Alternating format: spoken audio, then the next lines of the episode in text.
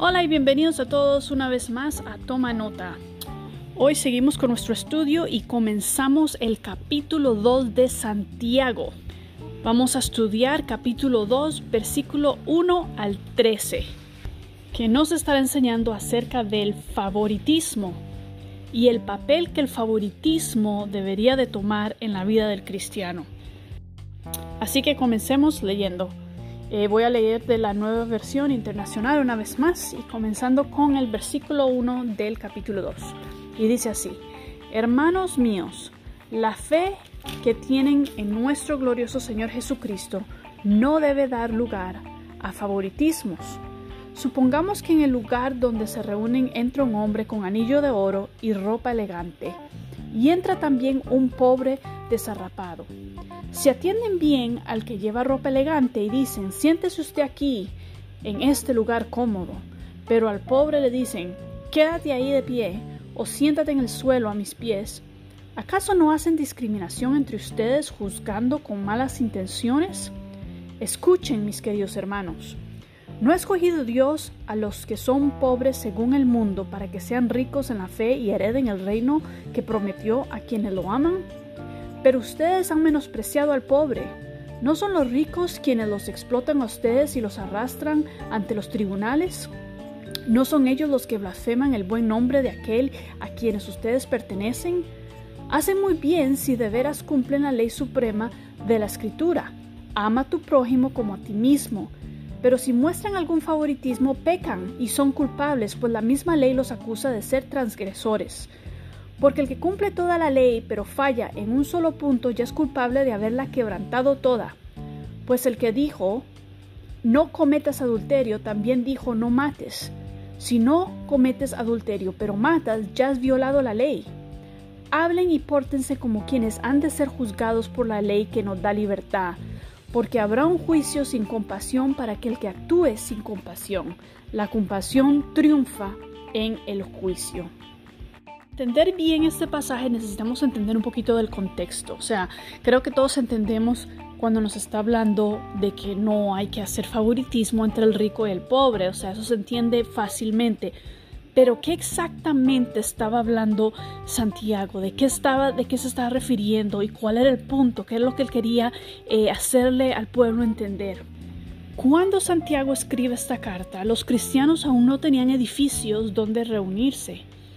Entonces se reunían en la casa de algún miembro eh, de la iglesia eh, de alta posición que daba su casa para poderse reunir ahí, eh, donde los de afuera también eran bienvenidos. Entonces, Santiago está empezando desde ese punto, recordándoles que los de afuera podían ser bienvenidos, sí, pero sin un trato diferente. O sea que de nada valía de que abrieran sus puertas a las reuniones que ellos tenían si van a tratar a la gente diferente porque si era pobre o si era rico. En la sociedad romana los, y los ricos solían utilizar anillos en su mano derecha. Es más, habían hasta tiendas en Roma donde los anillos podían ser rentados para ocasiones especiales. Y entonces por eso hay esa referencia al que llega una persona con un anillo de oro en su mano derecha. Mas cuando habla de pobre, no se refiere, a nosotros pensamos pobres, pues usualmente cuando hablamos de pobre estamos pensando en cualquier persona, más bien todos nosotros que no somos ricos. Pero en este caso, cuando habla de pobre, está hablando de una persona bien pobre, o sea, prácticamente un mendigo lo que nos deja saber que en estas reuniones podían llegar personas de las dos clases, o sea, podían haber personas eh, ricas, reconocidas por el pueblo como gente rica con sus anillos, y podía llegar un, un mendigo a la misma reunión. Y Santiago les hace saber o nos hace saber que el favoritismo, haciendo favoritismo entre el rico y el pobre, muestra carnalidad entre los cristianos. O sea, estamos demostrando que nos importan más las apariencias, bien contrario a lo que Dios mira. Porque en 1 Samuel 16:7 nos recuerda que Dios no mira lo que mira el hombre, porque el hombre mira lo que está delante de sus ojos, mas Dios mira el corazón. Entonces, al hacer esas diferencias entre los dos tipos de persona, estamos mostrando que nuestro corazón no va con el corazón de Dios, porque estamos prestando atención a lo que ven nuestros ojos, a las apariencias. Esa parcialidad muestra que ponemos mucho valor en las riquezas materiales, en los bienes materiales, como que asumiendo que el rico es más importante para Dios que nos deja saber que entonces realmente no entendemos quién es importante y bendecido en los ojos de Dios. En Mateo 19, 24 eh, escuchamos acerca de la narración del joven rico, que nos deja saber que la riqueza muchas veces es más bien un obstáculo para entrar en el reino de Dios. Santiago entonces es bien claro en, en decir que el demostrar esta parcialidad es pecado. Ahora, eso no significaba que él estaba diciendo al pueblo que trataran al rico de mala manera, o sea, no era eso, sino al revés, que si iban a tratar al rico bien, el pobre también lo tenían que tratar de la misma manera, haciéndonos recordar que tanto el rico como el pobre, los dos son nuestro prójimo, y entonces ninguno es más importante que el otro. En el versículo 9 dice que si muestran algún favoritismo, entonces pecan y son culpables de toda la ley, el cual entonces abre otro tema a la conversación, y es ese de tomar la seriedad de obedecer toda la ley. Santiago entonces nos está tratando de proteger de la obediencia selectiva, en otras palabras, empieza entonces el aplicar el que no está bien decidir qué partes de la palabra o qué partes de la escritura obedecemos y cuál no. Uno no puede decir entonces voy a seguir los mandamientos que me parecen y dejar de seguir los, mandamientos que no me parecen.